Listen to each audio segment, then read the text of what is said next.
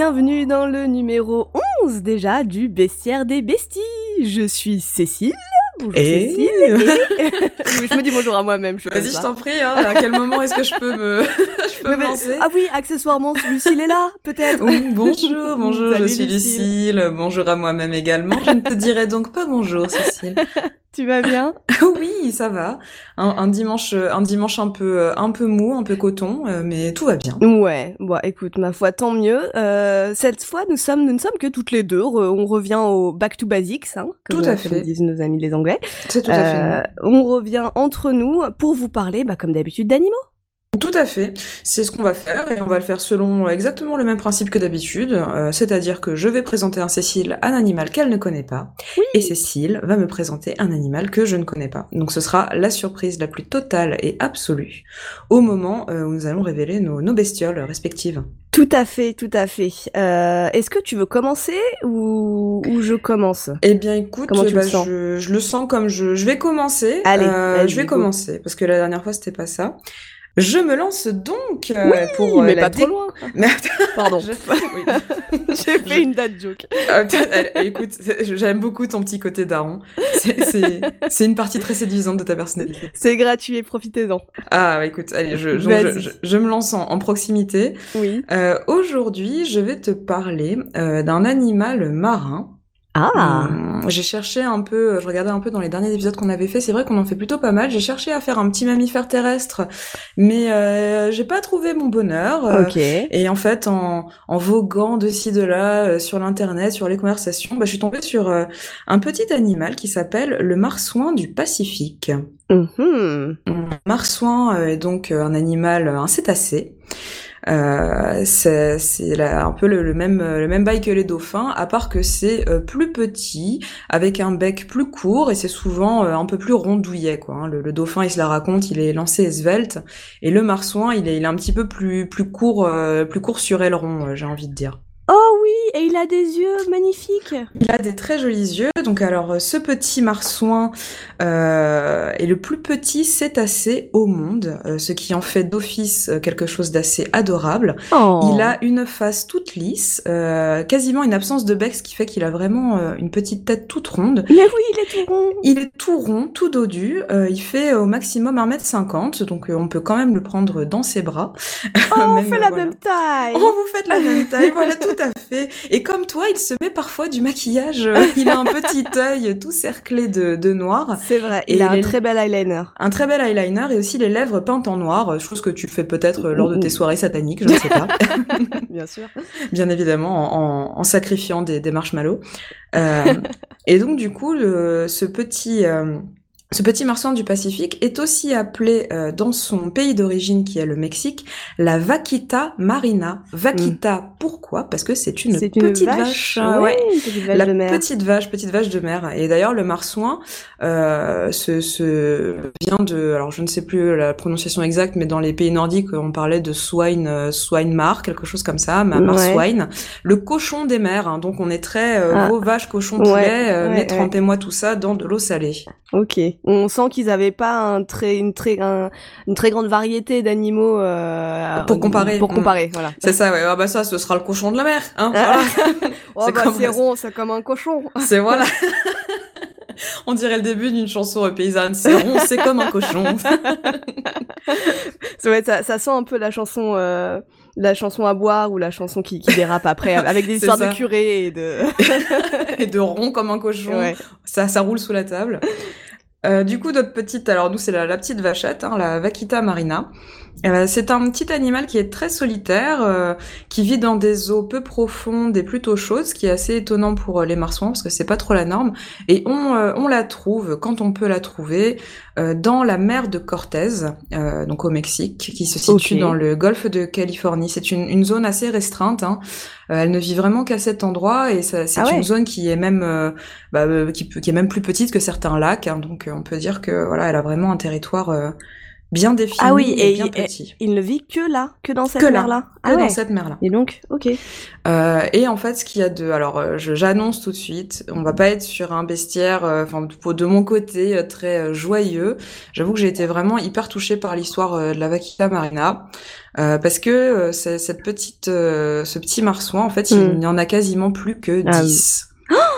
Que Voilà. 10 Une Non. dizaine, ouais, une dizaine. On sait, ils sont très difficiles à localiser. Euh, D'autant plus que bah, même s'ils sont dans une zone restreinte, euh, et- il y en a que 10, hein, donc on peut pas clairement pas couvrir toute la surface. On ne les repère qu'au sonar. euh, ils viennent très peu en surface. C'est pas comme les dauphins joueurs qui viennent sauter Ouais. partout. Eux, ils sont vraiment hyper discrets. Mais ils doivent remonter en surface pour respirer ou pas du tout? Oui, ils doivent Oui. quand même, ouais, comme comme euh, la plupart des, des, des cétacés en fait. Mhm. Donc ils ont quand même le petit auvent et ils ont quand même besoin de, de venir respirer à la surface. Ok. Et euh, donc cette euh, bah, cette petite vaquita, euh, c'est devenu un peu l'étendard euh, de, de de Sea Shepherd dans la zone du Mexique. Sea Shepherd qui est Mm. une une ONG euh, qui euh, qui protège les les fonds marins et les habitants des différentes euh, des différents océans. Le la la vie de la vaquita marina, euh, c'est un peu le drama. C'est assez triste et en fait, elle est son son destin et sa sa survie sont vraiment imbriqués dans tout un tas de de, de, de questions politiques. euh, On dirait un véritable thriller. En fait, l'histoire est assez passionnante, même si elle est quand même assez triste. On va commencer par le début. Euh, la vaquita, elle a été découverte dans les années 50. Il y avait entre 2000 et 3000 euh, individus, ce qui restait quand même une petite communauté. Hein, Attends, était, ça a été euh, découvert dans les années 50 Ouais, dans les années 50, Mais c'est vachement tard. C'est vachement tard. C'est le moment où on a commencé vraiment à les observer parce que c'est des, des petites colonies en fait Ok. Euh, qui vivent par petits groupes de 2-3, donc c'est pas comme s'il y avait des bancs euh, Ouais. qu'on pouvait vraiment pister. Mhm. Donc elles se faisaient euh, plutôt discrètes.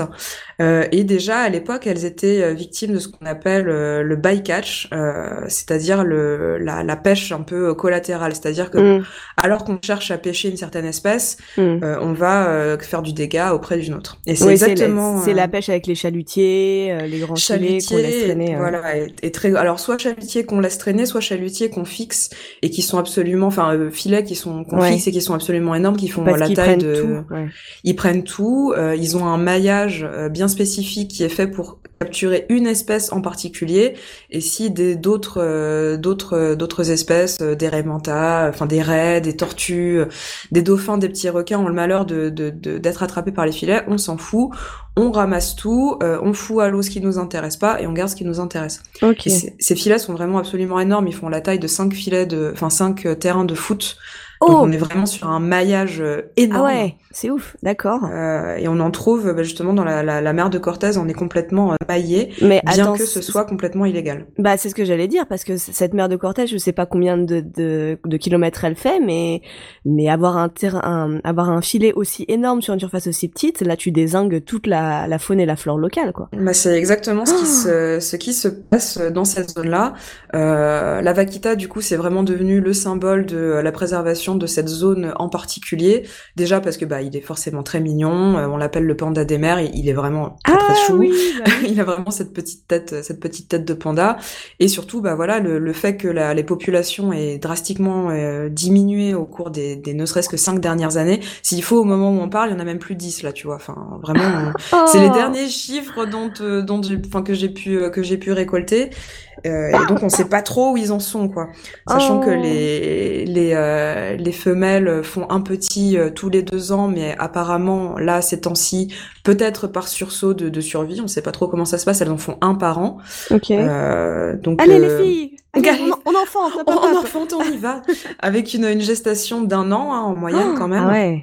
Ouais. Donc c'est quand même assez long pour faire venir ces, ces petits au monde et ils sont quand même assez vulnérables. Ils doivent passer euh, les premières années de leur vie euh, avec leur euh, avec leur leur maman. Mm. Et ça vit une vingtaine d'années normalement à l'état à l'état naturel ces, ces petites bestioles. Donc on a en fait, euh, enfin de base, si euh, la vaquita a, a quasiment disparu, c'est euh, à cause de la pêche au tatoboa. Euh, euh, Ok. attends, to- totoaba, pardon, le totoaba. Le totoaba. Le totoaba, qui est une espèce de thon, un grand poisson euh, argenté, euh, qui bien évidemment a le malheur d'avoir une vessie euh, qui intéresse énormément le marché chinois et qui se vend des ils fortunes. Ont, ils ont, il y a des vertus aphrodisiaques. Alors, alors non, non c'est pas aphrodisiaque, mais on n'est pas loin, on est sur la fertilité là surtout. Ah bah bon, ok. Voilà, ça, va, ça va un peu avec. Ça se touche, hein. Écoute, j'ai envie de dire. donc, euh, donc voilà, du coup ce ce, pauvre poisson, le totoaba, euh, est, euh, enfin, est chassé et décimé, euh, d'où la présence de tous ces filets dans la mer de Cortez. Et la vaquita, elle ramasse aussi pas mal. Ah. Le, le, le, prix est assez hallucinant. En fait, c'est là que je te, je te parlais du côté un peu thriller, c'est que les enjeux financiers sont énormes. Euh, un kilo de vessie de totoaba, ça se revend jusqu'à 70 000 dollars. Quoi? Quoi? Donc c'est ah, c'est hallucinant. J'ai cru que t'allais me dire 70 dollars le kilo, ah, tu non, vois, non. mais quoi? C'est 70 000 dollars. On, on l'appelle, on l'appelle la cocaïne de la mer. Mais enfin, mais pourquoi? Non, c'est, mais, mais, pour pourquoi? une poisson, mais qu'est-ce qui vous prend, messieurs, dames les Chinois? Arrêtez Mais oui, mais arrêtez, arrêtez, ça n'a aucun sens. Donc on est en fait à la, à la croisée de tout un tas de, de, de questions qui éthiquement bah, sont quand même assez intéressantes. Oh. Enfin, tu vas pas dire aux gens euh, juste, enfin, arrêtez de croire à vos trucs, c'est de la merde, oui, vous êtes des ouais, barbares. ouais. Euh, tu vas pas non plus euh, aller dire aux pêcheurs illégaux qui du coup n'ont pas le droit Oui. de pêcher. Euh, en fait, arrêtez de, de vous faire l'équivalent de quatre fois le, Mm. le, le salaire d'un pêcheur moyen en une seule prise. Il suffit Ouais. de pêcher un seul poisson. Euh, c'est c'est beaucoup plus compliqué que ça. Ça va Ouais. beaucoup plus loin. Oui, bah, Euh, c'est-à-dire que si les pêcheurs étaient bien payés déjà à l'origine et ne participaient pas, ne participaient pas à ce système capitaliste de merde. Euh, voilà, tout à fait. Euh, ça partirait déjà quand même un peu mieux, surtout que là, euh, ça en est arrivé à un point où c'est carrément une mafia, des cartels qui, qui gèrent en Ah fait bah, euh, ouais. la, la, bah, la, la pose, la pose des filets.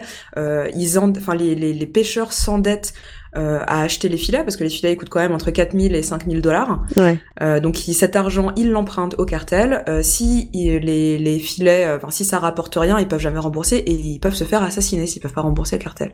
Donc on est vraiment au cœur d'un, d'une affaire, mais qui est, enfin j'ai pas, quand, plus je rentrais dedans, plus Ouais. je me disais mais c'est, c'est, c'est, c'est, on peut pas s'en, on peut pas s'en pétrer. C'est comme comme ces fameux filets euh, au fond de la mer de Cortez. Tu, une fois que tu mets le doigt dedans, Ouais. c'est terminé, tu peux plus rien faire. Ouais, mais euh, mais du coup, les cartels interviennent uniquement dans le la dans la comment dire dans le prêt financier pour acheter des filets. Ils interviennent pas dans le trafic de. Si, de bien de- sûr. Ouais, si. Bien sûr, en fait, enfin les, les pêcheurs euh, récupèrent les les, les tatoaba. Je vais jamais réussir à dire ce. To- Totoaba, totoaba. Euh, ils arrivent avec les poiscailles, ils les refilent à un, à un trafiquant qui lui-même euh, a des contacts qui peuvent acheminer euh, par avion les vessies en Chine. D'accord. Donc là, on est, enfin voilà, c'est c'est vraiment la, la merde totale et absolue. Euh, c'est comme toutes les bah, toutes les histoires de cartels, surtout euh, surtout au Mexique, bah t'as une corruption euh, énorme. Les Bah policiers municipaux se font bien graisser la patte. Du coup, personne ne se fait jamais vraiment arrêter. Euh, ceux qui agissent vraiment pour essayer de, de préserver la zone, c'est Sea Shepherd, qui sont protégés par la, la Navy, euh, Ouais. la, la, la, les militaires, euh, enfin les, les militaires mexicains. Mm. H24, en gros, ils se, ils se pointent sur place avec leurs gros bateaux, ils coupent les filets, ils les remontent, ils les ramassent, Ouais. mais bien évidemment, euh, bah ça, ça, ça crée, ça crée la colère des Ouais. pêcheurs qui, bah, bah, eux se disent, en fait, là, t'es en train de déglinguer mon Mm. prêt, euh, je vais me faire tuer par la mafia, je vais Mm. donc te balancer des cocktails Molotov sur le Oh. coin de la tronche. Ah oui, très bien. Donc euh, il y a plusieurs, il y a eu, enfin là le- l'escalade de violence a vraiment, euh, s'est vraiment accéléré euh, dans la zone. Il y a eu des, il y a eu des affrontements, euh, ah ouais voilà, à base de cocktails Molotov, à base d'armes sur les Oh. bateaux de Sea Shepherd. Et il y a un, un, un pêcheur, un pêcheur du village de San Felipe qui est vraiment le cœur de cette zone-là, qui malheureusement est mort Mm. en, lors de l'attaque. Et une enquête est en cours. C'est la première Mm. fois qu'il y a vraiment un, un mort lors d'une action euh, Ouais. où De Shepherd Shepherd. est impliqué, donc ça, Mm. ça remet en cause vraiment leur présence sur place. Je crois d'ailleurs Mm. que depuis ils se sont repliés et ils Mm. sont plus. D'accord. Et j'imagine que la police sur place doit être corrompue à, à mort parce que on est au Mexique, quoi. Ça n'a Ouais, rien, ouais, ça n'a rien à voir avec les Chinois. Oui, non, non, c'est, bah, en fait c'est, vraiment euh, c'est tentaculaire en fait. Euh, ça Mm. commence, ça commence dans ce petit village de San Felipe. Euh, tout, tout le long de la côte, pêcher ces poissons c'est illégal, mais bon, la marine elle, elle fait un petit peu, la marina elle fait un petit peu ce qu'elle peut. Elle pourchasse Mm. les mecs gentiment, mais tu vois qu'ils y mettent pas non plus euh, Mm. autant de moyens et autant de, de, de volonté qu'ils qu'ils le pourraient. Et tout ça, en fait, j'ai découvert en regardant un documentaire qui s'appelle Sea of Shadows, qui est disponible sur Disney+, un documentaire national géographique, et qui est vraiment très bien fait, qui est vraiment palpitant, qui est un véritable crève-cœur, parce que en plus de, de, de, de, prendre la mesure de tout ce, tout ce merdier, hein, voilà, euh, tu découvres que euh, il y a eu des tentatives pour euh, capturer les euh, capturer les vaquitas pour chercher à les bah, les préserver, à les implanter si ailleurs, à les implanter ailleurs ou les laisser dans la zone, mais dans des bassins fermés, dans des sanctuaires, dans des refuges, des zones vraiment protégées, mm. comme il en existe déjà pour différentes espèces à travers le globe, vraiment des, des sanctuaires quoi. Et en fait, c'est vraiment, euh, c'est vraiment euh, un crève-cœur parce que tu vois l'équipe euh, qui réussit à localiser et à, à capturer à capturer une vaquita. Mm. Donc ils sont hyper émus, ils sont hyper contents. là ils disent bon c'est bon, on va pouvoir en, préserver une, ça va bien se passer. Il y a même eu des dauphins militaires. Alors écoute, j'ai découvert oh. l'existence des oh. dauphins militaires de l'US Navy ouais. qui ont été qui ont été mobilisés pour justement réussir à repérer les vaquitas avec leur leur super éco sonar tout ça et, euh, et du coup à essayer un peu de les comme des comme des chiens de berger de les récupérer et puis de les voilà de les mettre dans dans, dans la bonne zone. Hmm. Bon au final ils en ont pas eu besoin mais bon merci pour votre service de dauphins militaires quand même. Heureusement que vous êtes là. Heureusement que vous êtes là vous servez à rien mais bon je vous aime bien quand même. Euh, et en fait, ils ont réussi à, à en capturer une. Malheureusement, euh, le stress euh, l'a, l'a tuée. Oh non, Donc déjà que de base, tu te dis, à l'époque, il en restait une trentaine toute l'équipe était, était complètement dévastée en fait quoi. Bah ouais j'imagine. Le, le, stress causé par euh, par la capture lui a fait accélérer le cœur et elle a fini par euh, bah, il a oh fini par lâcher. Ah ouais donc, même ça quoi. Euh, même ça c'était juste pas possible. Ils sont voilà ils, ils, ont ils ont dit bon bah on peut pas on peut pas le, le, les soins des hommes les stressent beaucoup trop. Ouais. On, va, on, peut pas les on peut pas les mettre en captivité même dans des immenses bassins ou même dans des sanctuaires dans des dans des zones où ils mm. pourraient vivre en semi semi liberté ou dans un environnement semi artificiel c'est pas possible. Mais ça veut dire qu'on n'en trouve pas dans les dans les zoos ou dans les parcs nationaux, non? Non plus. Non plus, ils, ont, ils sont, ils sont tellement peu nombreux au final qu'on peut, on peut rien faire en fait. Donc le, le, la seule, la seule chose que qui, qui serait possible de, de faire, bah, c'est justement de mettre fin, mettre fin à ce trafic, vraiment euh, avoir une politique beaucoup plus dure sur la pêche illégale. Et euh, malgré les, les, embargos qui ont été faits sur euh, la pêche, euh, enfin par exemple les, les, produits, les crustacés qui viennent de cette, de cette zone-là du Mexique. Ouais. Par exemple, tu, enfin, j'ai un embargo, je crois que les États-Unis n'en achètent pas, par exemple. Ok. Donc tu voilà, c'est c'est quand même assez euh, c'est assez tristounet. Oh bah ouais, là là j'aurais bien fait quelques blagues mais là j'ai vraiment pas le cœur à ça. Je suis ouais, je suis vraiment désolée mais en fait tu vois plus j'avançais plus je me disais non, c'est vraiment trop tristouille pour le ouais, mais faut en parler quand même. Mais voilà, faut en parler quand même mm. parce que là on est vraiment en train d'assister en direct à la disparition du d'une espèce. Ouais. Et le petit et euh, d'une espèce euh, assez assez grosse quand même parce qu'un mètre cinquante euh, oui, c'est pas bon c'est triste à dire mais je pense que la disparition des espèces on en a tous les jours notamment en mhm. termes au niveau des insectes etc tout à fait. mais euh, là c'est bon ça c'est une espèce qui est qui est bien visible quoi. C'est un mammifère il y en a pas tant. Les, les je crois je regardais sur la t'as la liste de l'UCN je me souviens plus exactement ce que veut dire le site s'appelle la Red List où en gros c'est là que t'inscris toutes les toutes les espèces en, en danger avec différents mm. Différents différents sigles et différents warnings pour savoir où ils en sont. Et ceux qui sont plus euh, menacés pour le moment, c'est les amphibiens. Donc euh, voilà, nos, petites potes, euh, notre petite pote les grenouilles dans l'ensemble ou salamandres et compagnie, ce sont celles qui sont le plus menacées ah en termes en termes d'espèces, ouais. D'accord.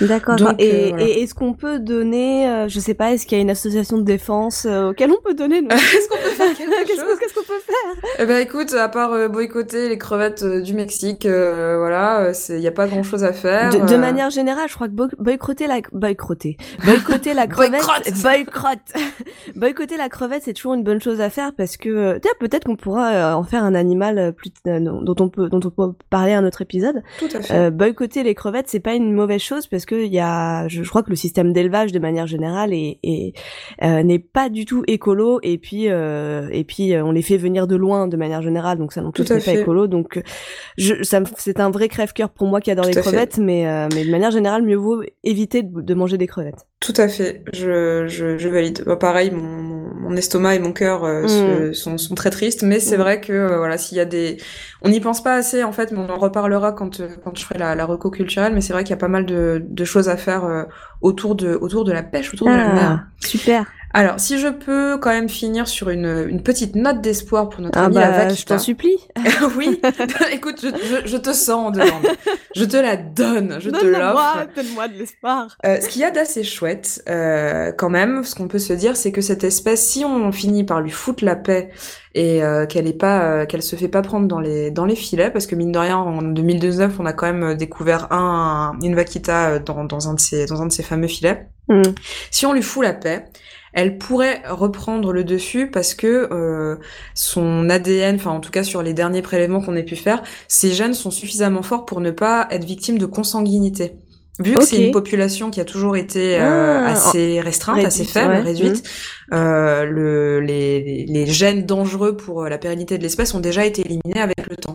Donc, même s'ils sont que 10 et même s'ils font du dolphin sex entre cousins, ça devrait pouvoir bien se passer, ils, pourraient reprendre euh, le dessus. Ok, oui, parce que oui, oui, c'est vrai que j'avais pas pensé à ça. Si t'as que 10 représentants d'une espèce euh, en Mm. temps normal, c'est comme mm, assez mal barré. Ouais, ça va te faire du petit marsouin Toto, quoi, si je Ouais. peux me permettre.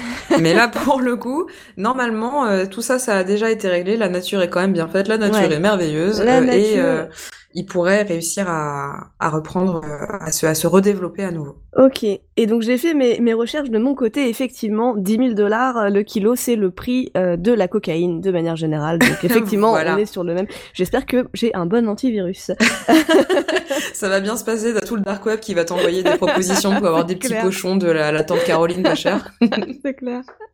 D'accord, mais c'est dingue cette histoire. Je savais pas du tout, et on en parle. Enfin, on n'a jamais entendu parler d'un truc comme ça. C'est vrai qu'on en parle très peu. J'avoue que j'ai eu un petit, euh, c'est, un, un petit activiste Sea Shepherd qui m'a soufflé Mhm. cette proposition et je disais non, non, c'est trop triste, non, mais finalement, écoute, je trouve que c'est quand même, c'est quand Non, même assez, ouais. euh, c'est important, faut en parler. Et le documentaire euh, sea, of Sea of Shadows, là, il est vraiment incroyable. Si vous avez l'occasion de le regarder, euh, n'hésitez pas. Ok, d'accord. Bon bah si on veut euh, déprimer mais être conscient des problèmes euh, que euh, que euh, la mondialisation Tout à fait, peut causer. peut causer, c'est c'est toujours bon à prendre. Très C'est bien. toujours bah, bon à prendre. ouais. Et puis voilà, ne pas oublier la, la pluralité des points de vue et voilà. Et puis Ouais. mettez une petite vaquita dans, dans un coin de votre tête et puis voilà. Oui. Dites-vous quand même qu'il y a des Mais il y a des combats qui valent la peine. en plus, je suis sûre, elle est tellement cute, elle est tellement mignonne avec Mais ses, oui. ses grands yeux. Moi, je suis sûre que tu peux en faire un, un logo de défense de l'animal euh, Ah mais complet. euh, hyper facilement, ou alors t'en fais un personnage Disney ou j'en sais rien, tu vois. Mais tu elle est, moyen. elle, est, elle est super ronde et trop cute et en même temps elle a un maquillage de kiss quoi avec Mais ses oui. lèvres noires et tout. Elle est trop belle. c'est vrai.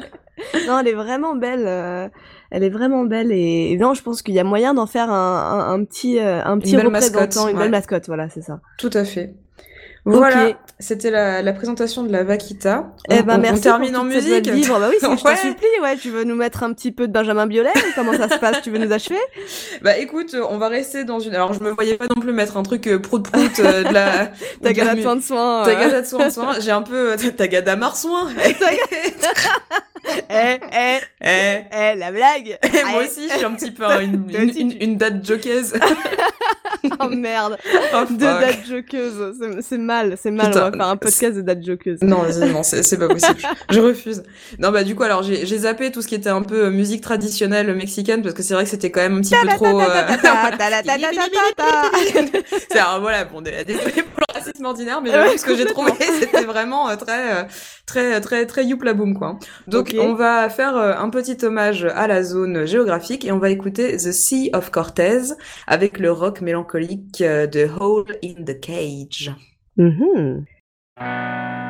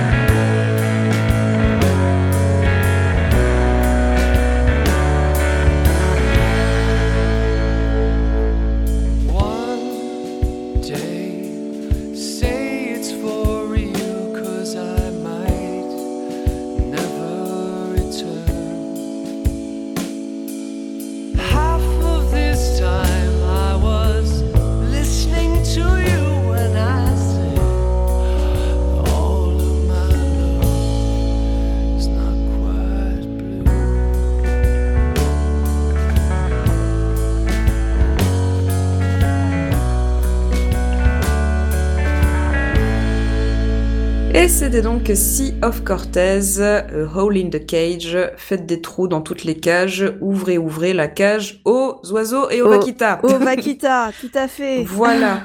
Mon petit Cécile, j'espère que tu vas nous envoyer un petit peu plus de patates que moi. Euh, je t'en prie, fais, emmène-moi ailleurs. Eh Emmène-moi. ben écoute, ou- em- emmène-toi, emmène-toi, oui, bien sûr. Euh, oui, figure-toi que oui, moi je j'ai Ah. un animal euh, après les, les, les émotions que tu nous as données, après les la, la violence ordinaire euh, promulguée par Célia lors de notre dernier épisode, j'ai décidé qu'aujourd'hui ce serait euh, un, un épisode euh, tout doux, plus Ah oui, tranquille, ah rien oui. rien d'extraordinaire vraiment, Très bien. Euh, du tout mignon, du tout Ah oui. poilu, Ah puisque oui. je vais vous parler d'un rongeur. Ah. Enfin. Ah, ça y est, tu as cédé aux, aux sirènes du J'ai rodent. cédé à l'appel du rongeur, tout à fait. Alors le cochon d'Inde, ce sera pas pour aujourd'hui, Ah, hein. mais euh, tiens d'ailleurs, on m'a demandé lors d'un un entretien de travail que j'ai passé euh, quel animal je quel animal je, je, je pensais être et j'ai sorti comme ça en pleine improvisation le cochon d'Inde. Eh ben, c'est merveilleux. Mais c'est quoi Alors, c'est... Je, l'ai- très bien, j'ai très bien étayé mon choix. J'ai dit bien. que le cochon d'Inde était un animal extrêmement, euh, extrêmement euh, sociable, euh, qu'on ne le savait pas assez. Euh, Mhm. ça avait besoin, ça avait besoin de vivre en société, mais ça avait aussi son petit caractère avec des moments de, de calme nécessaires, et ça avait besoin d'être intellectuellement stimulé régulièrement, ce qui Très est vrai bien. aussi. Écoute, voilà, c'était une impro totale. Je sais Super. pas du tout si je serais prise. Non, mais en même temps, à quel moment, dans quel entretien est-ce qu'on pose mais ce genre de questions Mais qui pose encore ce genre de questions? Arrêtez, quoi. Franchement, mais je, Ne pas ça, les recruteurs. Mais c'est clair, j'aurais tellement paniqué, je, je, je sais pas ce que j'aurais dit, quoi. Je, Honnêtement, euh, j'ai un peu paniqué, c'est pour ça que j'ai sorti ça. mais tu peux tout sortir tant que tu peux l'étayer, tu peux tout sortir, c'est C'est l'avantage. clair, c'est clair. À un moment, du moment que tu sors pas un truc genre, je sais pas, tu vois, je, je suis un Je aigle. suis un lion. Ah, je Ouais, suis c'est un ça. tigre. Euh, non, moi, cette, euh, ce mois-ci, je vais vous parler d'un petit rongeur qui Oh. s'appelle le Pika. Oh, mais c'est mignon. Ah oui, ah, je suis très contente. On Oh là là, je suis bien joie. On adore le Pika, il est tellement mignon. Il a Oh tellement une oui. petite tête trop Oh mignonne, on l'adore. Ah, il est si, ah, il est si chou. Mais Ah, oui, je suis il est trop si contente. chou, on adore. J'étais trop. Honnêtement, j'ai hésité. Il y avait plein, j'avais pas mal d'idées d'animaux. Je suis partie là-dessus. Après, je me suis dit bon, il y a rien d'extraordinaire. Je vais peut-être faire. Non, il est trop mignon. Mmh, oh Regardez-moi, oui. rien que le fait de faire des, des recherches sur cet animal et de voir à chaque fois sa petite tronche Oh. sortir, ça m'a, ça m'a mis en joie. Donc, Oh, je vous, je vous enjoins à faire la même chose. Il est tellement adorable. Est-ce que ça, est-ce que tu crois qu'il a inspiré le Pikachu, forcément? Et je vais en parler, mais à la fin. D'accord, ah, pas qu'à- Ce sera la, bien. ce sera la fin. Je t'ai spoilé. Parfait. Tu Eh m'as spoilé oh, il est si mignon. Il a des toutes petites oreilles toutes Il a des rondes. Petites oreilles toutes rondes et, et Oh. il est trop mignon. C'est donc un, petit rongeur qui est gros comme un cochon d'Inde à peu près. Je, je n'en sors pas des cochons d'Inde. euh, il appartient à l'ordre des lagomorphes. C'est un Mhm. ordre qui regroupe les lièvres et les lapins. Mhm, Euh, il existe un peu partout dans le monde environ 30 espèces de pikas. mhm. Donc on en trouve dans les rocheuses aux États-Unis, c'est le pika américain, on en trouve en Alaska, on en trouve en Asie vers l'Himalaya, on en trouve même au Japon. J'adore. Euh, globalement, il y en a qui vivent dans les prairies, genre en Eurasie, sur les grandes steppes euh, eurasiennes. Mhm. Euh, mais moi, je voudrais me concentrer sur les pikas qui vont là où, là où en gros, là où ça caille, là où c'est montagneux, là Ok. où euh, il y a des grosses pierres, là où c'est, là où tu trouves le, le pika, le pika rocailleux, le pika des montagnes, le pika qui roule des airs. Ouais, le Pika qui, qui hésite pas à se prendre une petite gentiane le soir quand il revient de rando. le pika qui se tape des marmottes de temps en temps. Coquin. Euh, Je suis donc, en train de défiler les photos de Pika, je fonds, est-ce je que, fonds. ça, est-ce que ça fait pas du bien? Je Ah, suis, franchement, je suis refaite. Ouais, Ça me fait ah tellement ouais. plaisir. Non, moi aussi, moi aussi, ça me faisait trop plaisir de faire des recherches sur cette bestiole. Ah. Donc, euh, en gros, le pika, pour vous le décrire, c'est un espèce de petit mélange entre un lièvre et un hamster. Hmm. En gros, euh, ça ressemble à une espèce de gros hamster, mais il se déplace à, à, à quatre pattes. Il est plus véloce que le hamster. Il est plus véloce, un peu comme un lièvre ou comme un lapin. Hmm. Mais il a des toutes petites oreilles toutes Oh, rondes, oui, trop mignonnes. Euh, c'est un, un- les, les pikas qui vivent plutôt dans les montagnes, c'est des petits bonhommes assez farouches, euh, Ouais. assez indépendants, qui vivent tout seuls dans un territoire qui fait environ 600 mètres carrés Hmm. et qui adorent se planquer dans des endroits où il y a des grosses pierres, mais vraiment que des grosses pierres. Euh, Folie des grandeurs. Ouais, ouais, vraiment, genre ils creusent pas tellement de, de tunnels, euh, Mm. non, c'est juste, il y a des grosses pierres, ils se foutent entre des grosses pierres et voilà, c'est leur terrier, quoi. Pas mal. Bon, c'est très Euh, bien. Faut savoir prendre partie de son environnement. Exactement, tout à fait. Donc il vit peinard tout seul dans son petit trou entre les pierres. Euh, en hiver, contrairement à la marmotte, il hiberne pas. Mhm. Euh, il, hiberne pas, mais il hiverne. C'est-à-dire qu'il Oh. continue à rester actif, comme les lapins, en fait. Ok. Euh, il continue à rester actif tout l'hiver, ce qui en fait un rongeur... euh, ce qui en fait un rongeur assez important, c'est un peu le, le rongeur chaud de sa région, parce que euh, c'est un des rares gibiers que, qui reste actif donc pendant l'hiver et les prédateurs le savent, donc ils sont sûrs Ouais. de trouver de le trouver quelque part en hiver, de trouver de, ils, ils sont sûrs d'avoir du voilà, d'avoir un petit un petit pica à se foutre sous la dent. Euh, alors euh, là, c'est le moment où je pense que je, je, je passerai des petits des petits extraits audio parce que Ah oui. parce que le Pika est très bavard. Euh, Ah, il, il a se toutes les qualités. Ah ouais, il se, il se défend et communique en poussant des petits cris trop mignons pour euh, pour avertir du danger, pour se défendre pendant la saison des amours. Mhm. En gros, chaque espèce de pika pousse des cris différents et, et dans tous les cas, ils ouvrent leur petite bouche et, et, et c'est trop mignon. Délicieux. Euh, Oh, Est-ce que c'est un peu comme des marmottes ou c'est c'est différent? Euh, les cris des marmottes, Ouais, tu sais, ça fait genre piou, piou, comme si ça Ouais. sifflait. ouais, c'est un.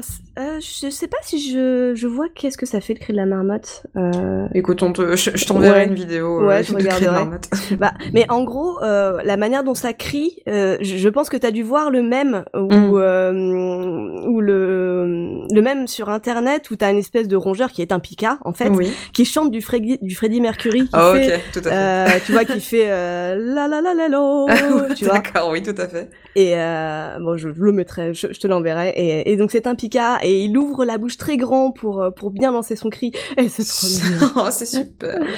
Euh, donc c'est une petite bestiole qui reste éveillée tout l'hiver comme il hiverne pas. Mhm. Euh, mais du coup, pour survivre, me demandes-tu d'un air subjugué, comment fait-il? Mais comment fait-il Mais comment fait-il? Eh bien, ma chère Où Lucille, trouve-t-il sa nourriture? tout à fait te l'expliquer.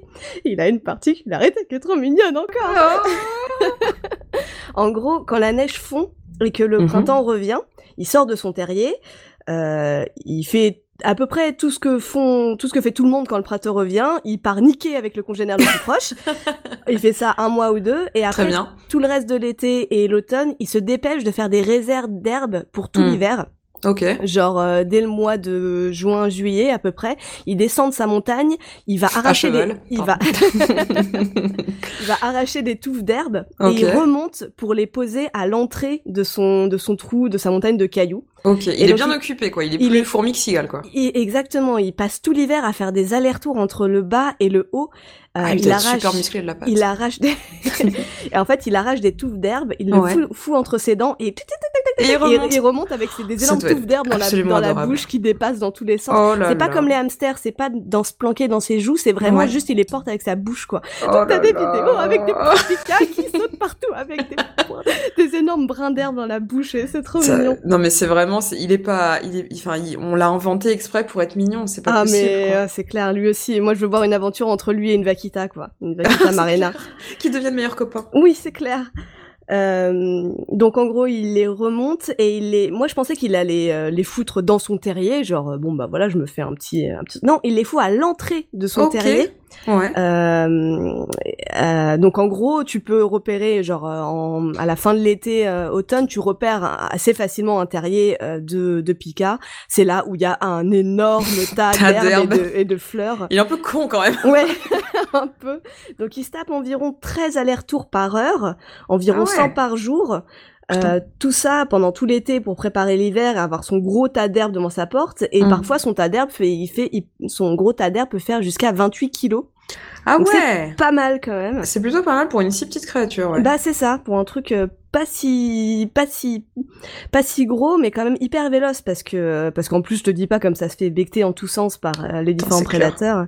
Et ça doit Euh, tellement être la, la, la fête, la fête au rapace, tu sais. Ouais. Dit, ah voilà, regarde moi ça c'est encore ce connard de Pika qui, qui monte et qui Bon. descend. Alors, ok.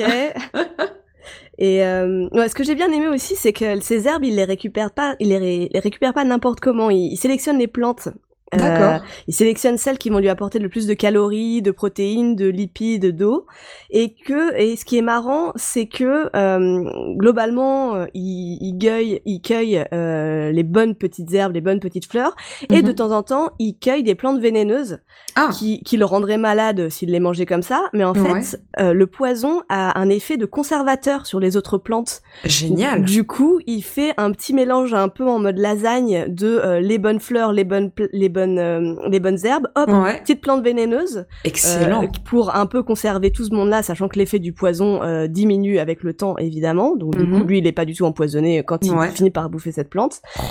Et euh, et oui, autre petit truc marrant, euh, ils sont séparés les uns des autres environ par euh, par 600 600 mètres carrés de terrain, quoi. Mhm. Et euh, mais bon, ça se voit, ce que je disais, ça se voit au bout d'un moment quand t'as un gros tas d'herbes devant chez toi, bah tout le monde le voit, quoi. Ouais. Du coup, t'en as qui sont des petits malins et qui ont bien compris que c'était plus simple d'aller piquer chez son voisin que de faire ce putain d'aller-retour. Ah, Du coup, ils attendent que son le voisin descende pour aller chercher son herbe. Hop, ils vont chez lui pour lui piquer son herbe et hop, ils le rajoutent à son tas. C'est, j'ai trouvé ça, j'ai trouvé ça Mais vraiment c'est c'est vraiment un un, petit un petit filou un quoi. petit filou, ouais, Ouais. un filou. Oh, J'imagine tellement un personnage Pixar, c'est genre un, un Pika euh, herboriste, euh, un peu filou, euh, fourbe, comme ça, tu vois. Bah surtout qu'à mon avis, ils doivent tous se faire ça les uns les autres au final, donc euh, il doit y avoir un certain équilibre entre, euh, tu vois, chacun doit se piquer de l'herbe chez les uns chez les autres et euh, bon, au final, ça doit pas tellement se voir. Donc, Mm. Euh, Il y avait une vidéo YouTube trop marrante. euh, bon, alors on sait que on sait que c'est mis en scène et tout, mais bon, Ouais. des, des vidéos animalières d'une femelle qui pique de la bouffe à un mâle euh, plusieurs fois euh, Ouais. et, qui finit par se faire choper et vite par rentrer chez elle euh, rapidement avant que le mâle la défonce et qui Mhm. tombe nez à nez avec une chèvre qui une chèvre des montagnes qui bah du coup lui bouffe son tas d'herbe qui a juste devant chez elle Mais et elle peut rien faire et ça m'a brisé le cœur. oh pauvre petite chose. Mais non, mais c'est enfin c'est pas impossible que ça oui, que ça arrive. Je pense que ça doit arriver, ça doit arriver. Et, mais je pense que tu t'imagines, ça arrive vraiment en fin de saison. Je pense que bah Oh. tu survis pas. Hein, C'est clair. Quand t'es un pika. C'est la loi, la dure loi de Bah oui, la mais- montagne. Mais qu'est-ce qu'ils hein. ont à le foutre devant leur euh, leur terrier Mais oui, c'est vrai que c'est- hyper étrange. Mais après, peut-être que c'est justement pour que ça sèche au soleil, s'ils les cachaient, tu vois. Bah, je pense qu'il y a aussi une partie, euh, une partie de, euh, euh, comment dire, euh, de protection euh, thermique. Euh, je vais en reparler un peu plus tard, mais c'est-à-dire que euh, de, euh, le tas d'herbe cache l'entrée du tunnel. Euh, quand il y a de la neige, comme on est en montagne, donc la neige tombe à relativement tôt et reste euh, assez stable tout le long de l'hiver. Mhm. Euh, la neige après vient se poser sur le tas d'herbe et ça rajoute une couche à l'entrée du tunnel, ce qui fait que le picard en gros est coincé dans son tunnel et euh, et euh, il est protégé du froid par euh, par son tas d'herbe et en même temps euh, son isolateur thermique c'est aussi son garde-manger. Donc je je enfin c'est comme ça que je, je l'imagine. Oui, Après ouais, j'ai ouais, pas ouais, vu d'analyse particulière, mais euh, je, je vois que ça comme avantage parce qu'effectivement sinon le foutre ton ce, ce, sur quoi tu dépends Mhm, juste mhm. à l'entrée de ton terrier, bon, c'est, ça me paraît pas très malin comme stratégie de, de survie. Il veut vivre dans une utopie, en fait, où tu vois, toutes les possessions sont laissées aux quatre vents. euh. oh mon dieu, un pika communiste! un pic communiste! Les communistes. Ah oui, j'en veux mille. Euh, donc, comme pas mal de rongeurs, eh ben, ils mangent leur caca. Ah, C'était ouais, l'instant caca. Très, très bien, voilà, Ah. ok. Petit Oh. coprophage. Exactement. En fait, c'est leur euh, leur leur caecum, ce qu'on appelle ce qu'on appelle leur caecum, c'est Mhm. que ça co- ça correspond à leur première digestion des herbes. C'est-à-dire que tu vois les vaches, elles ont trois estomacs qui permettent de digérer en trois fois, euh, voilà. Ouais. Euh, les rongeurs, comme les cochons d'Inde, comme les lapins, ils ont une première digestion. Euh, je crois que le caecum, c'est euh, c'est l'organe digestif d'ailleurs qui s'appelle comme ça, je ne sais plus. D'accord. Euh, ils ont une première digestion euh, de leurs herbes qui est pas très bien digérée. Mhm. Ils en sortent des cacas qui sont encore mangeables et qui sont même euh, assez euh, assez euh, assez bons pour eux. Assez appétissante. Bah oui, et apparemment il y a beaucoup de, de nutriments intéressants pour eux, limite plus que dans les herbes normales. C'est tellement pourquoi, chelou. fou. Ok, pourquoi pas. Donc voilà, et après ils peuvent remanger leurs crottes et, euh, et faire une deuxième digestion. Donc, Et ouais, sachez que les hamsters, les cochons d'Inde font pareil, mais euh, de manière générale, ne laissez pas vos, vos enfants faire ça à la maison. hein. Non, non. Ce- voilà, c'est pas un bon exemple. Ouais, Nous, sauf, sauf- fait- nous, si, sauf votre enfant est recouvert de poils et il a les dents anormalement longues, là, à ce moment-là, peut-être que oui, il il sait ce qui est le mieux pour lui. Ouais, mais ouais, ouais, peut-être. Mais dans ce cas-là, appelez, après, appelez la DAS, je ne sais pas. je- Il y a quelque chose qui va pas. Il y a quelque chose qui va pas. Euh, donc là, l'avantage de ce Pika, c'est qu'il se reproduit comme des petits pains. Mhm. Euh, Il y a une durée de gestation de 30 jours. J'imagine des petits pains qui copulent du coup, pardon. Mais Alors, ça serait franchement, Les mignon. Pika, c'est un peu des, des petits pains qui copulent. C'est un peu des petits pains sur pattes. Ils sont tout ronds. Donc ils ont une durée de gestation de 30, jou- euh, oui, de gestation de 30 jours, ce qui est Ah quand ouais, même euh, très court. Ouais. Donc du coup, les, les femelles Pika ont en moyenne euh, deux portées par an. Mhm. et elles font trois, trois petits par portée euh, à peu près. Après, ça dépend des espèces. Ceux de la ceux de les picas de prairie en font plus, mais bon, voilà. Donc globalement, ça va. Ce- en termes de, de petits, euh, tout va bien. En gros, ils niquent en début de saison. euh, la femelle a sa première portée Mhm. en milieu de saison et euh, et après, ils reniquent en milieu de saison et, euh, et elle a une autre portée après. Du coup, ça veut dire que quand elle, euh, quand elle fait tout son petit bazar euh, avec les herbes, montée, descente, tout ça, ça veut dire, elle est, elle est enceinte. Euh, oui, oui, c'est ça. Ok, Ouais, c'est ça. pas mal. Mais mais oui, oui, c'est ça. Mais après, bon, ça reste une, ça reste une gestation de 30 jours, De donc c'est 30 quand jours, même Oui. et puis euh, après ça, je sais pas, je j'ai pas regardé pour les petits, mais si c'est comme les cochons d'Inde, euh, faut savoir que les cochons d'Inde, quand ils naissent, ils naissent euh, limite prêts à l'emploi, quoi. C'est genre, ouais. euh, naissent avec tous leurs poils. Ok, Et, ah, c'est euh, marrant, j'aurais pas ah ouais, pensé. Ouais, ouais, ouais. Si, euh, si, t'as l'occasion de regarder des petits cochons d'Inde qui, qui sont nés, par exemple, il y a deux jours, t'as l'impression qu'ils ont trois semaines, quoi. Hmm. Ils sont déjà assez gros, ils sont hyper, euh, hyper disponibles et ils sont en train de, voilà, t'as vraiment l'impression que c'est des mini adultes. Ah, c'est marrant, j'imaginais vraiment des petites crottes crozes, un peu comme les, Ouais, les pandas, tu sais. Un peu comme les, les hamsters, ça fait ça, Ah, mais euh, les cochons d'Inde, c'est pas ça du tout. Et, et les lapins, je ne sais pas. Hmm. Je, je ne connais pas très bien les lapins. Très bien. Euh, du coup, comme il se reproduit très bien, il n'est pas du tout classé comme en voie de disparition, donc ça, Très on bien. est plutôt content. Oh oui, qu'il continue sur cette voie. Mais parce que il Ah. y a un mais, je l'ai même écrit en caps lock sur mon là là. sur mon conducteur. mais euh, mais mais évidemment, le réchauffement climatique, il est sensible au réchauffement climatique, notamment Ah. quand les hivers se réchauffent et que la neige est moins épaisse. Ouais. Euh, du coup, comme la neige est moins épaisse, la neige c'est la seule chose qui le protège des prédateurs. Ah. Et c'est aussi un excellent isolant bah, pour le froid justement. Mmh. Ah. Donc, euh, donc euh, s'il n'y a pas beaucoup de neige, euh, Il est à la merci des Il est à la prédateurs. merci des prédateurs et du froid.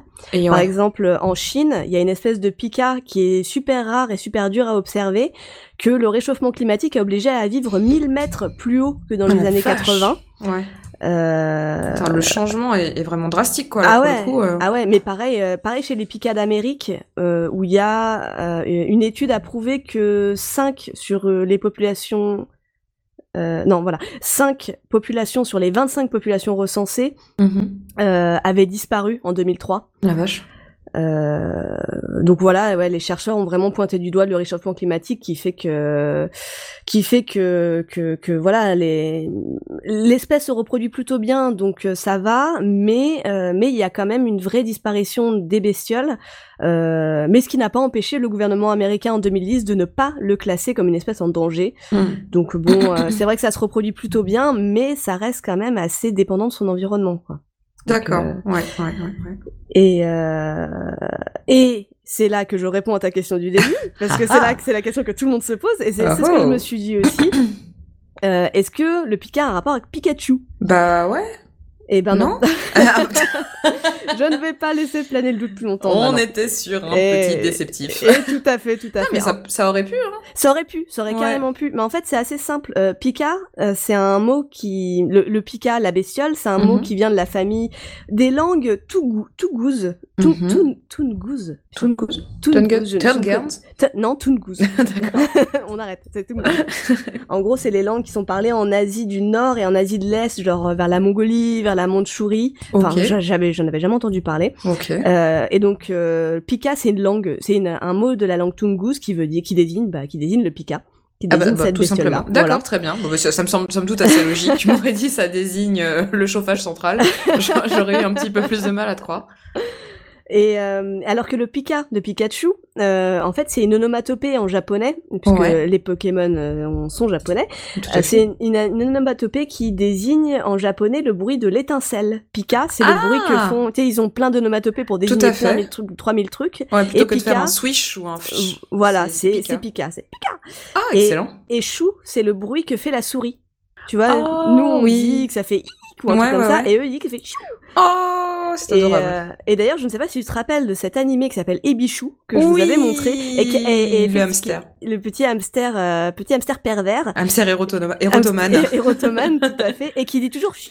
Oh oui, Et je vrai. savais pas, mais c'est le bruit que fait la souris. Donc, Eh bah, très bien. Voilà. Euh, pour les complotistes du fond de la salle, je vous assure que même le, le créateur de Pokémon, Satoshi Tajiri, Mm. euh, a confirmé que ça avait rien à voir avec le Picard. Donc c'est c'est vraiment, ça n'a vraiment rien à voir. quoi. C'est la vérité vraie. Bon, bah, c'est la exactement, c'est la seule et l'unique vérité.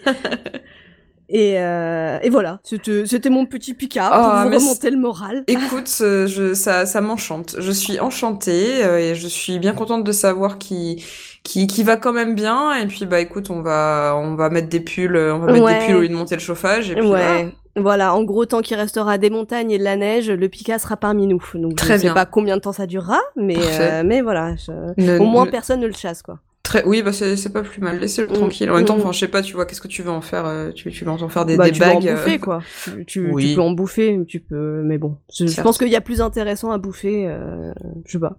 Oui, je pense oui, qu'il oui. est un peu rondouillard, euh, ça doit être sympathique si t'as rien d'autre sous la main, pourquoi pas, tu vois. Mais, mais, mais comme il est un peu svelte, je pense que c'est plus intéressant en termes de dépenses d'énergie de, de choper un lapin ou un lièvre qui est plus gros. Ouais, ouais, que, ouais. euh, parce que tu vois encore un cochon d'Inde, c'est facile, ça, c'est, c'est, c'est, c'est pas très svelte, c'est pas très, c'est, un peu facile à attraper. C'est un que- peu pat- patatesque. coup, Ouais, un, passe, quoi. un peu patapouf. Alors que vraiment, quand tu le regardes sauter de rocher en rocher, il est hyper, euh, Il est quand même hyper- vif, quoi, ouais, ouais. il est très très vif. C'est assez Hmm. marrant. Ça fait bizarre de voir cette petite boule de poil toute ronde euh, euh, sauter de, de rocher en rocher. Ah, écoute, je vais me faire une joie de, de le regarder en action. Ouais, bah j'ai plein de vidéos à te donner. Ça tombe bien. Merveilleux. Distribue l'amour. Bah oui. Et euh, même si ça n'a rien à voir avec Pikachu, ça m'empêchera sûrement pas de vous proposer pour la pause musicale capillotractée du jour Allez. une délicieuse création venue du tréfonds de YouTube, Oh. Détective Pikachu, composé par Marc Papguin, je ne sais pas comment on prononce ce nom, Papguin, je ne sais pas, avec au chant, s'il vous plaît, rien que Jean-Marie Anthony Cabella, qui n'est autre que le chanteur officiel du générique français de Pokémon, Oh, qui nous vache. offre le meilleur thème ever et pourtant non officiel de Détective Pikachu. Pour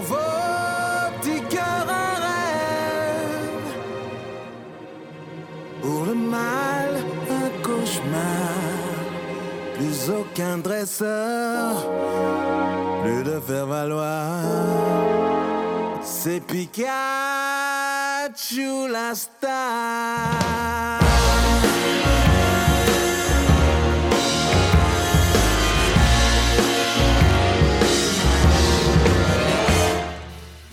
Des ronds doudous chantant au cabaret le soir. Aux monsieur mime qui font les clowns sur les trottoirs. J'interroge les témoins pour le fin mot de l'histoire. Du Nissa à Lola, de Carlos à Canto. Les criminels se terrent comme des sableros. Le mystère s'épaissit mm, comme la brume d'un smogo. Pour vos petits cœurs un rêve, pour le mal d'un cauchemar. Plus aucun dresseur, plus de faire valoir. C'est Pikachu la star.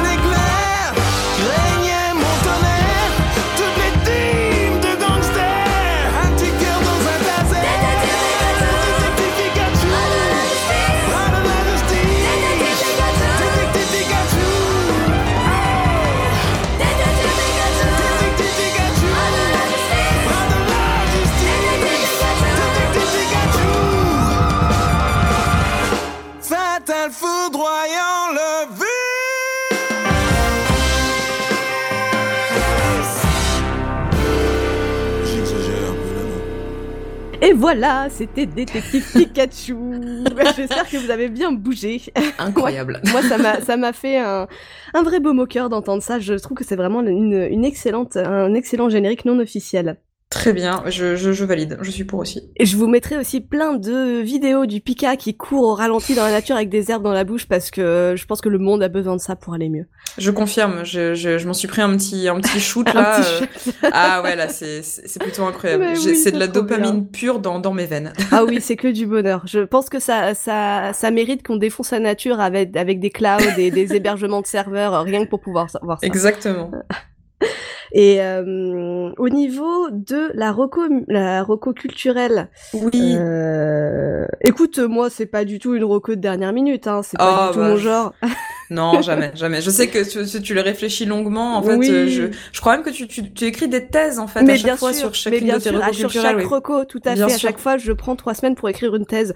Bien ça sûr. me paraît la, la moindre des choses. Donc, C'est, euh, ouais, écoute, c'est, ouais, ouais, on va pas commencer à dire qu'on est des arnaqueuses non plus, hein, ça suffit non, maintenant. non, non. Bah là, du coup, euh, je vais vous résumer hein, très globalement parce que ça va être trop compliqué pour vous. Bien sûr. Mais euh, voilà, Euh, je voulais vous recommander la minute, la minute nature sur YouTube, qui est une chaîne, euh, une chaîne de sensibilisation à la nature qui vient de la revue Salamandre.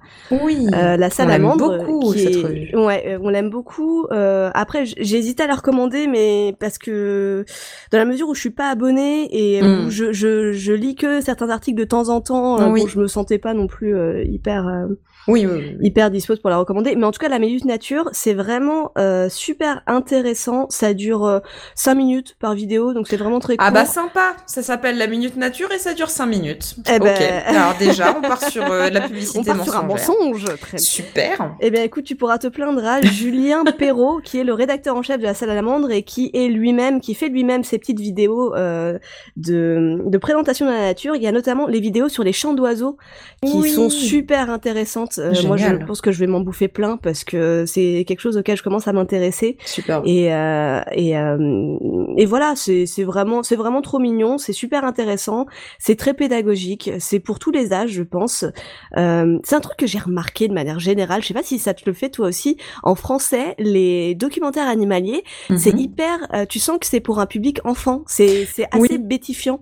Il y a, bah, il y a quelque chose dans la dans la narration Oui. et dans les tu vois dans le ton surtout Oui, en fait ouais, qui est utilisé ouais. qui est un peu euh, émerveille-toi de la nature Voilà. euh, toi qui es euh, toi qui es un enfant ou toi qui es resté un enfant euh, Voilà, et on dans sent, ton on, on, on sent que, enfin, enfin, voilà, que ça s'adresse vraiment à un public enfantin. Euh, bon, alors certes, je suis contente de voir des animaux, mais Mhm. parfois, enfin, je, je, et, et effectivement, et c'est un truc, toi, on on t'avait déjà posé la question, il me semble, pour le podcast, bah, le bestiaire, Tout à fait. que, que on, on t'a- on avait, on t'avait demandé si ça pouvait être écouté par les enfants. Tout à fait, et étant donné que bit bit bit chat chat non Cul, cul, cul, pout, pout, Ténia ténia dans l'anus.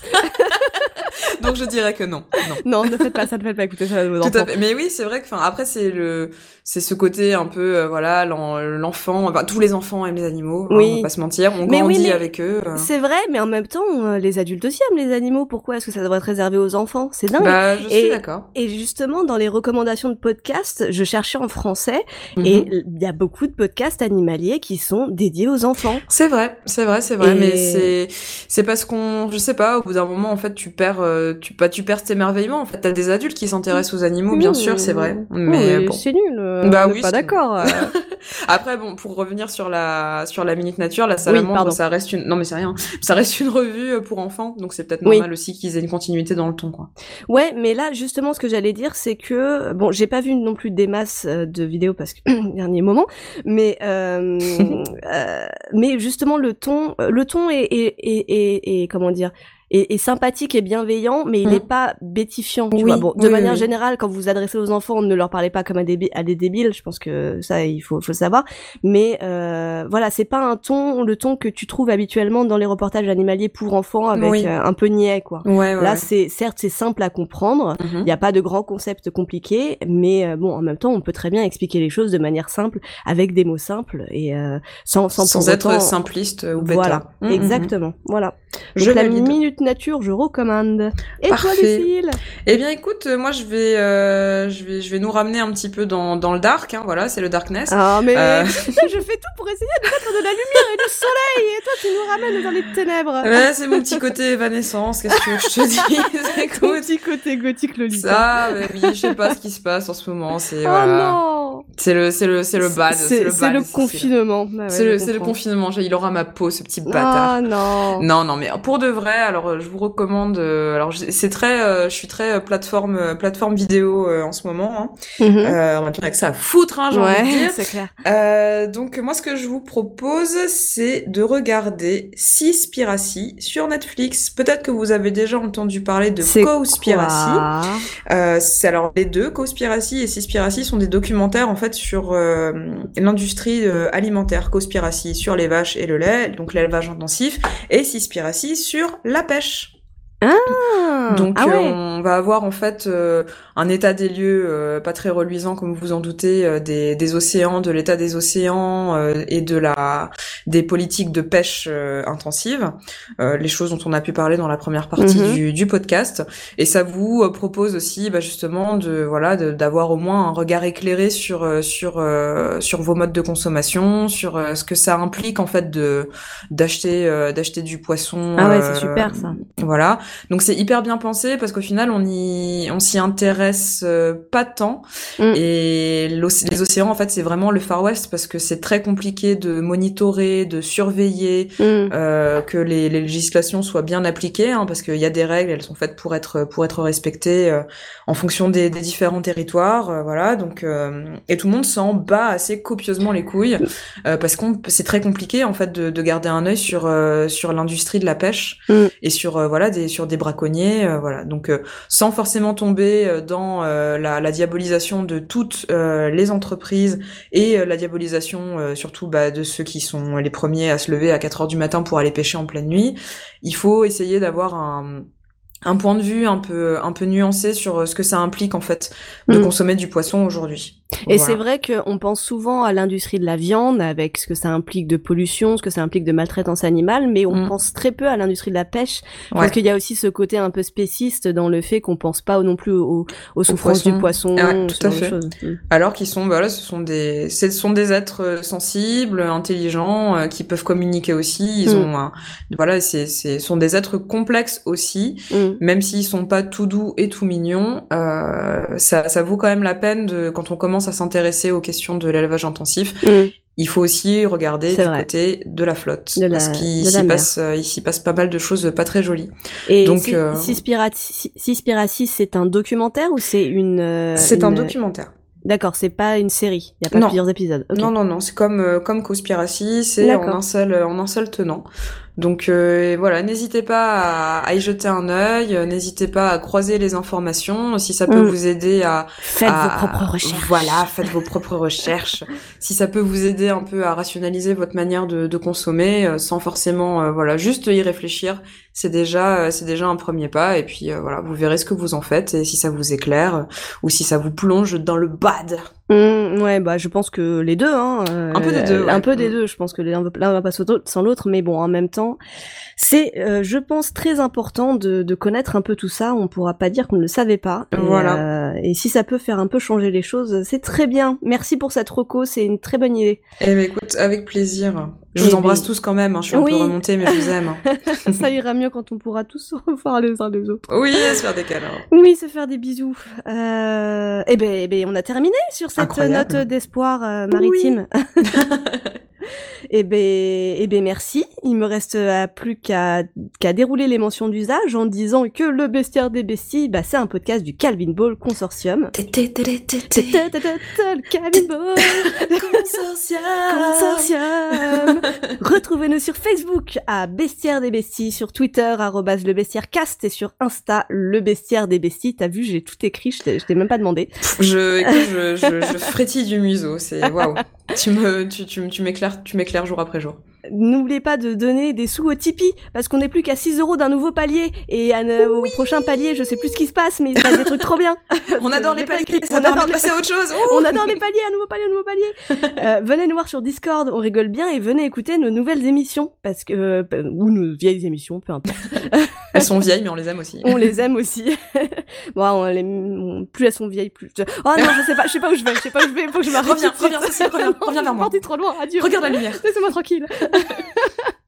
Eh ben, merci pour votre écoute. On va s'arrêter là. Euh, J'espère que vous avez appris des choses, que vous avez badé et que vous avez euh, et que vous avez euh, bien souri en regardant des vidéos du Pika.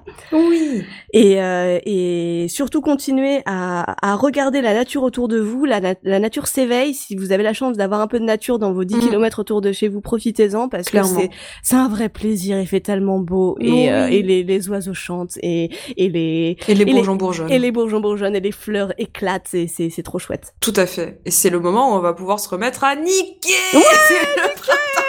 Oui. Papa, papa, papa, Bon, je crois qu'il est temps qu'on s'arrête là. Oui, tout à fait. Merci tout le monde et euh, bah, une prochaine écoute.